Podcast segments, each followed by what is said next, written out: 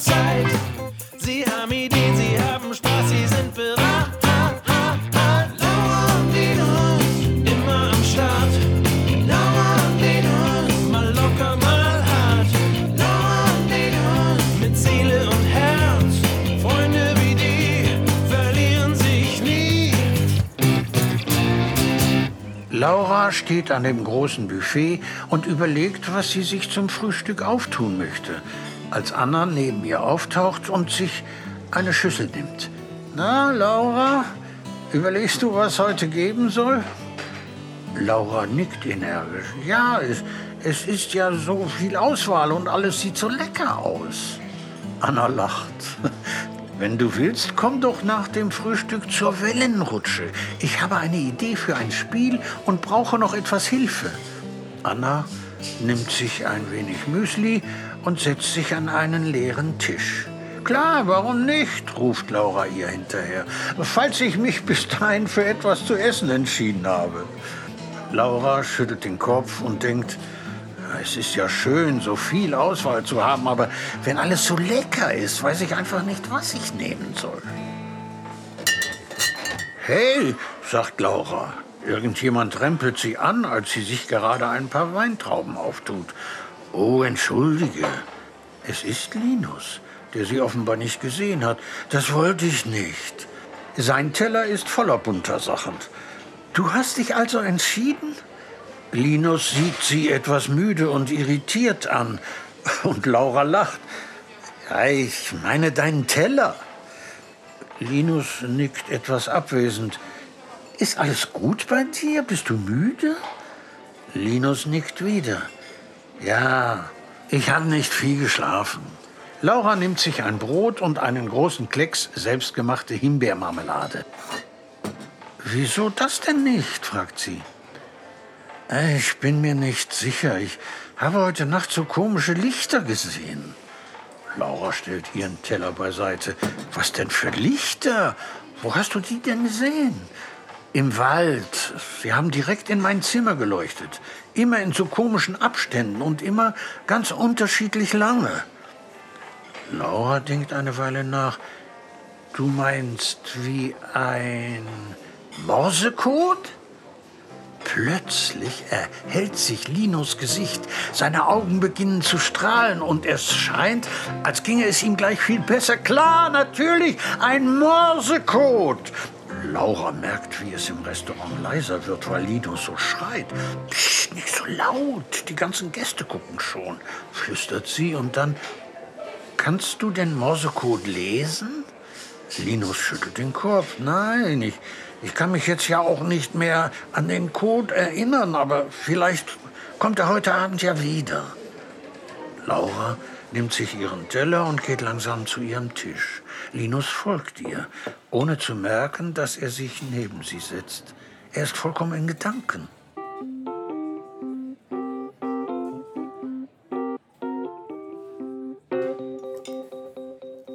Mama, Papa, das ist Linus. Linus schaut von seinem Teller auf und sieht in die überraschten Gesichter von Lauras Eltern. Hallo Linus, begrüßen sie ihn gleichzeitig. Linus ist aber ein schöner Name. Wo kommt er denn her? fragt Lauras Mutter. Und bevor Linus selber antworten kann, mischt sich Laura ein. Das ist griechisch. Der Bruder von Herkules hieß so. Der war Musiker. Linus lacht laut, na ja, fast. Äh, er war der Musiklehrer von Herkules und nicht sein Bruder. Jetzt lachen alle. Ich glaube, ich gehe mal zu meinen Eltern. Die gucken schon so komisch. Sehen wir uns nach dem Frühstück? Laura nickt mit vollem Mund. Bei, bei der Wellenrutsche? Lauras Mama fasst Laura bei der Hand. Hör auf, mit vollem Mund zu reden, das habe ich dir schon so oft gesagt. Linus schaut noch einmal kurz zu Laura und setzt sich dann zu seinen Eltern, die ihn gleich fragen, warum er sich zu diesem Mädchen gesetzt hat und und ob sie seine Freundin ist. Linus schweigt und isst sein Frühstück so schnell er kann. Als er fertig ist und zurück zu Lauras Tisch will, ist Laura bereits weg. Also ab zur Wellenrutsche, denkt er und geht los.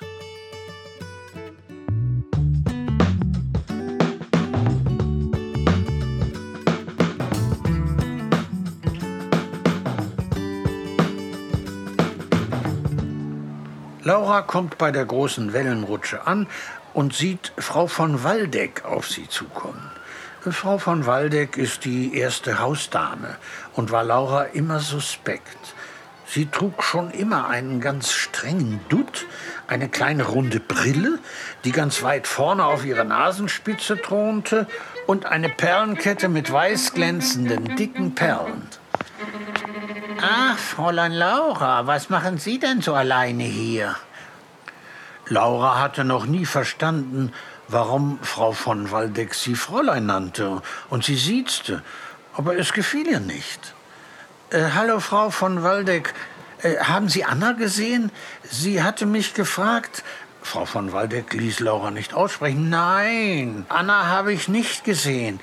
Dafür habe ich auch überhaupt keine Zeit. Einige Glühbirnen sind ausgefallen und diese müssen so schnell wie möglich repariert werden. Nicht schön, gar nicht schön, nicht für die Gäste und nicht für mich. Laura wurde ungeduldig. Vielleicht kann ja Z wieder unterbrach Frau von Waldeck sie. Ja, also Z. Hm, Z. Ich kann ihn einfach nicht finden. Er ist häufig hier in der Nähe, aber er hat sich heute Morgen auch nicht bei mir gemeldet, wie sonst immer. Und das Büro, das ich ihm zur Verfügung stelle, das hat er seit einem Jahr nicht mehr betreten. Also Z. Frau von Waldeck wirkt nervös auf Laura. Und das macht auch Laura nervös. Denn obwohl Laura Frau von Waldeck nicht sonderlich mag, hat sie sie noch nie unruhig gesehen. Vielleicht ist Z krank. Haben Sie ihn schon mal versucht anzurufen? Inzwischen überrascht es Laura nicht mehr, dass Frau von Waldeck sie andauernd unterbricht. Krank? Ach, Herr Jemine, nein. Also das wäre heute wirklich schlecht. Nein, das darf. Bei den letzten Worten sitzt Frau von Waldeck sich in Bewegung und lässt Laura einfach an der Wellenrutsche stehen. Laura ist nur froh, dass sie Frau von Waldeck los ist, denn an einem so schönen Tag möchte sie lieber draußen sein. Vor allem mit diesem Morserätsel.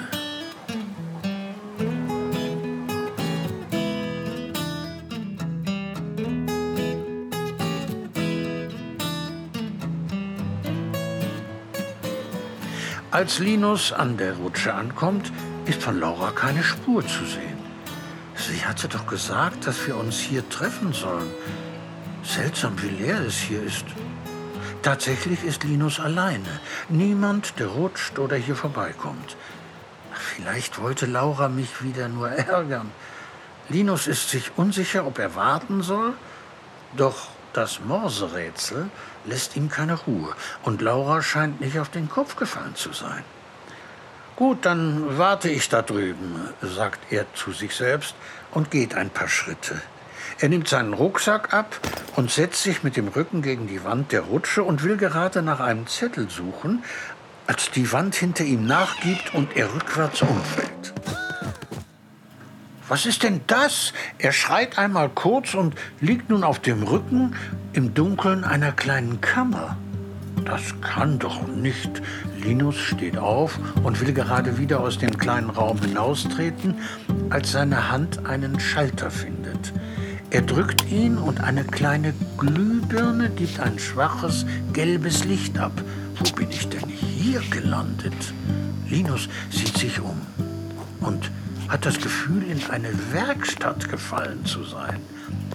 Erst sieht er nur die schmale Werkbank und ein paar Werkzeuge, dann bemerkt er aber ein paar seltsame Geräte, die er noch nie gesehen hat. Einige haben kleine Bildschirme und jede Menge Kabel. Andere sehen aus wie Werkzeuge, die er kennt, die aber mit anderen Gegenständen verschmolzen zu sein scheinen. Er nimmt etwas auf, das vor ihm auf dem Boden liegt. Was ist denn das? Wohl sowas wie eine Löffelgabel. Der kleine Gegenstand ist eine Gabel, die auf Knopfdruck den Kopf der Gabel durch den eines Löffels austauscht. Wo bist du denn gelandet? Hinter ihm hört Linus Lauras Stimme, die ihren Kopf in die Werkstatt streckt.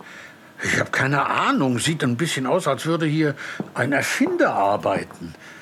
Laura sieht ihn aufgeregt an. Das ist Zs Werkstatt. Ich glaube, niemand außer ihm war jemals hier. Ich wusste nie, wo er immer sein Werkzeug herholt. Z? fragt Linus. Z ist der Techniker hier und ist auch Erfinder. Er hat immer die witzigsten Werkzeuge und Instrumente.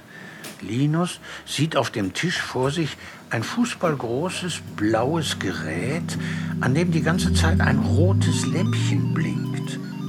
Was ist das denn? Linus hebt es hoch und merkt, wie schwer es ist. Fass das nicht an, Z mag das bestimmt nicht. Linus hört kaum hin und drückt ganz vernarrt auf ein paar Tasten herum. Aber dieser Z ist jetzt nicht da und ich wüsste zu gerne, was das ist. Außerdem steht hier, dass die Batterie leer ist. Sicher hat er nichts dagegen, wenn ich ihm da frische Batterien einsetze. Ich habe welche in meinem Zimmer. Laura nickt. Gut, aber danach bringen wir es wieder her. Klar, ich will das ja nicht klauen.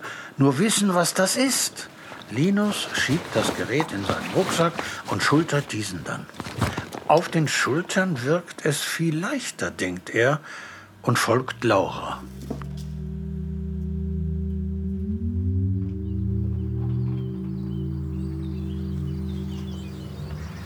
Was wollen wir denn jetzt machen? Linus sieht Laura fragend an, als sie auf den Holzzaun an der Weide klettern und den Pferden beim Laufen zusehen. Ich weiß nicht, ich kenne niemanden, der Morsezeichen lesen kann. Zumindest weiß ich von niemandem. Aus der Entfernung kommt Cookie angetrabt. Wir sollten heute Abend den Code aufschreiben, denkt Linus laut und Laura ergänzt, falls das Blinken noch mal kommt.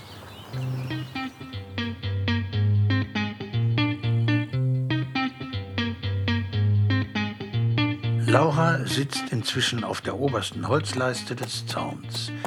Cookie erreicht sie und legt sofort seinen Kopf auf ihre Knie und lässt sich von Laura hinter den Ohren kraulen. Ich weiß gar nicht, wie man Morsezeichen malt. Ich glaube, nur mit Strichen und Punkten. Ein kurzes Blinken ist ein Punkt und ein langes ein Strich. Nur dann braucht man das Wörterbuch, damit man diese ganzen Punkte und Striche auch lesen kann, sagt Laura. Hm. Okay, dann müssen wir das so machen. Und dann gucken, ob wir jemanden finden, der das lesen kann. Vielleicht fällt uns bis dahin ja auch noch, noch was anderes ein. Laura hüpft vom Zaun und stellt sich neben Cookie. Willst du mit? Linus schaut Laura etwas irritiert an. Mit? Wohin? Reiten? Laura beginnt zu grinsen und steigt langsam auf Cookie.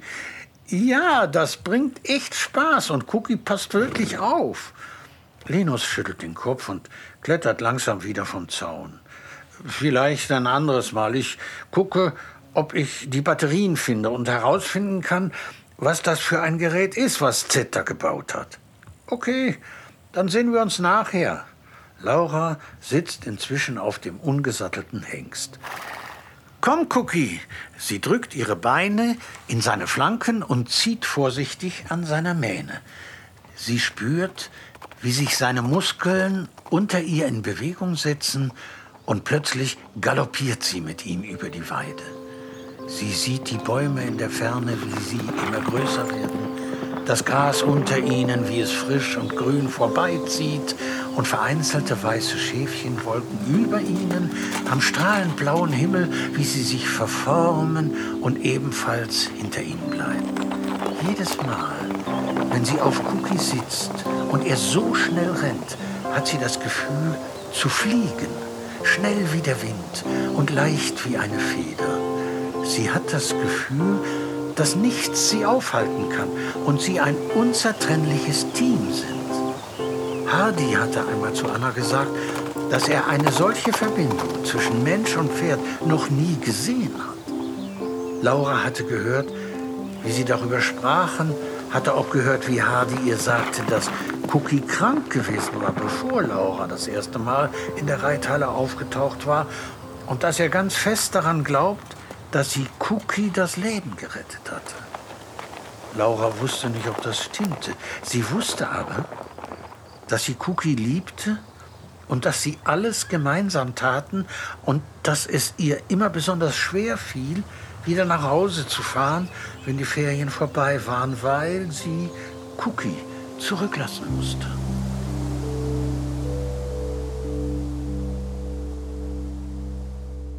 Schling doch nicht so. Lauras Mama sitzt ihr gegenüber und klopft ihr sanft auf die Hand, mit der sie die Gabel hält und sich den Salat reinschaufelt. Ich habe aber so einen Hunger. Lauras Papa schüttelt den Kopf. Rede nicht mit vollem Mund. Und hör auf, so zu schlingen. Das gehört sich nicht und ist ungesund. Und außerdem könntest du dich verschlucken. Laura legt die Gabel auf den Teller und kaut langsamer. Sie weiß, dass sie riskiert, dass Mama und Papa wütend werden. Und dann kann sie den Nachtausflug mit Linus vergessen. Okay, okay. Kann ich nach dem Essen mit Linus noch ein bisschen rausgehen? Wir gehen dann auch nicht weit weg. Nur auf die Terrasse und die Wiese. Ihre Eltern schauen sich an, wie sie es immer machen, wenn sie hoffen, dass der andere eine Antwort hat. Das war der richtige Zeitpunkt, sie zu überzeugen. Ich bin wirklich nicht weit weg und komme auch rechtzeitig hoch. Ich habe doch meine Uhr dabei und von oben könnt ihr mich ja auch sehen. Ihre Mama nickt. Na gut, aber nicht zu lange. Laura freut sich. So muss sie sich nicht versteckt herausschleichen und hat vielleicht etwas mehr Zeit als erwartet.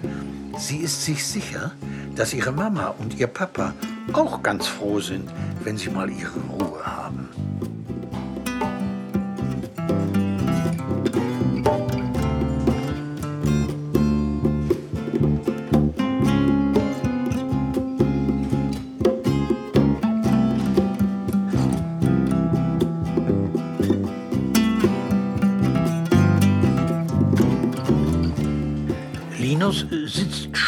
einem der großen Tische auf der Terrasse, als Laura sich zu ihm setzt. Es ist menschenleer. Wo sind denn abends immer die ganzen Leute? fragt Linus. Laura lächelt ihn an. Die Kinder sind entweder noch mit Anna unterwegs oder schlafen schon. Und die Erwachsenen gehen schwimmen, sind in der Sauna oder auch im Bett. Die haben doch Urlaub. Linus greift in seinen blauen Rucksack und zieht Zs Erfindung heraus. Laura sieht, dass sie mehr blinkt als vorhin und dass der kleine Bildschirm weiß leuchtet. Und hast du herausgefunden, was es ist? Linus zuckt mit seinen Schultern. Nein, ich, ich habe frische Batterien eingesetzt und dann ist es angegangen, aber mehr auch nicht. Linus erzählt Laura, wie er auf allen Knöpfen herumgedrückt hat, erklärt ihr die einzelnen Einstellungen, die er glaubt schon verstanden zu haben und dass er einmal kurz eine kleine Tastatur mit Buchstaben auf dem Bildschirm gesehen hat, aber nicht mehr weiß, wie er sie eingestellt hat und seitdem auch nichts mehr wiederfindet. Laura nimmt sich den großen Apparat und drückt selber auch darauf herum. Schon komisch, eine Maschine, die nur leuchtet, bringt ja nichts. Linus lacht. Nein, aber ich lege sie nachher einfach wieder in Zs Werkstatt. Vielleicht freut er sich, wenn er wiederkommt, dass da frische Batterien drin sind. Laura und Linus sitzen eine Weile auf der Terrasse und schauen in Richtung des Waldes. Zs Erfindung vor ihnen auf dem Tisch, doch nichts passiert. Weder finden sie etwas über die Maschine heraus, noch kommt Licht aus dem Wald. Vielleicht war es wirklich nur gestern, sagt Linus. Vielleicht war die ganze Aufregung für nichts. Gerade als Laura etwas sagen will, blitzt etwas im Wald auf. Da, ruft sie. Fast schon zu laut. Linus hat es nicht gesehen, doch Laura steht schon neben ihm. Was, wo? Auch Linus steht auf. Ich bin mir ganz sicher. Ich habe es eben gesehen. Ein helles, kurzes Licht im Wald. Ganz sicher. Komm, wir gehen hin. Erschrocken sieht Linus Laura an. In den Wald jetzt? Wir brechen uns doch alle Knochen. Wieder blitzt es auf. Diesmal länger. Jetzt geht alles ganz schnell. Laura geht um den Tisch und in Richtung des Lichts, das diesmal auch Linus gesehen hat. Als sie sich etwas vom Tisch entfernt, leuchtet plötzlich auch Zets Erfindung auf. Erst wird sie nur heller, dann erscheinen die wildesten Farben auf dem kleinen Bildschirm und ein kleiner Text erscheint. Zum Aktivieren der Lesefunktion bitte Bildschirm berühren. Unwillkürlich drückt Linus auf das Display und ganz viele kleine Striche erscheinen dort, wo noch gerade eben der Text zu lesen war. Laura, guck! Laura dreht sich um und schaut ebenfalls, was dort auf dem Apparat passiert. Sieht aus wie das Galgenspiel. Als wenn wir raten müssten, welche Buchstaben auf die Striche müssten. Laura kommt wieder um den Tisch, da blitzt es im Wald wieder auf und ein Punkt erscheint auf dem Bildschirm. Dann wieder ein Blitzen und ein weiterer Strich verwandelt sich in einen Punkt. Dann wieder das Licht im Wald und ein Strich auf dem Bildschirm. Was ist denn da los? fragt sich Linus. Weißt du was? Ich glaube, Z hat einen Morse-Codeleser gebaut. Das Ding hier versteht die Zeichen aus dem Wald. Bestimmt kann es uns die Nachricht übersetzen.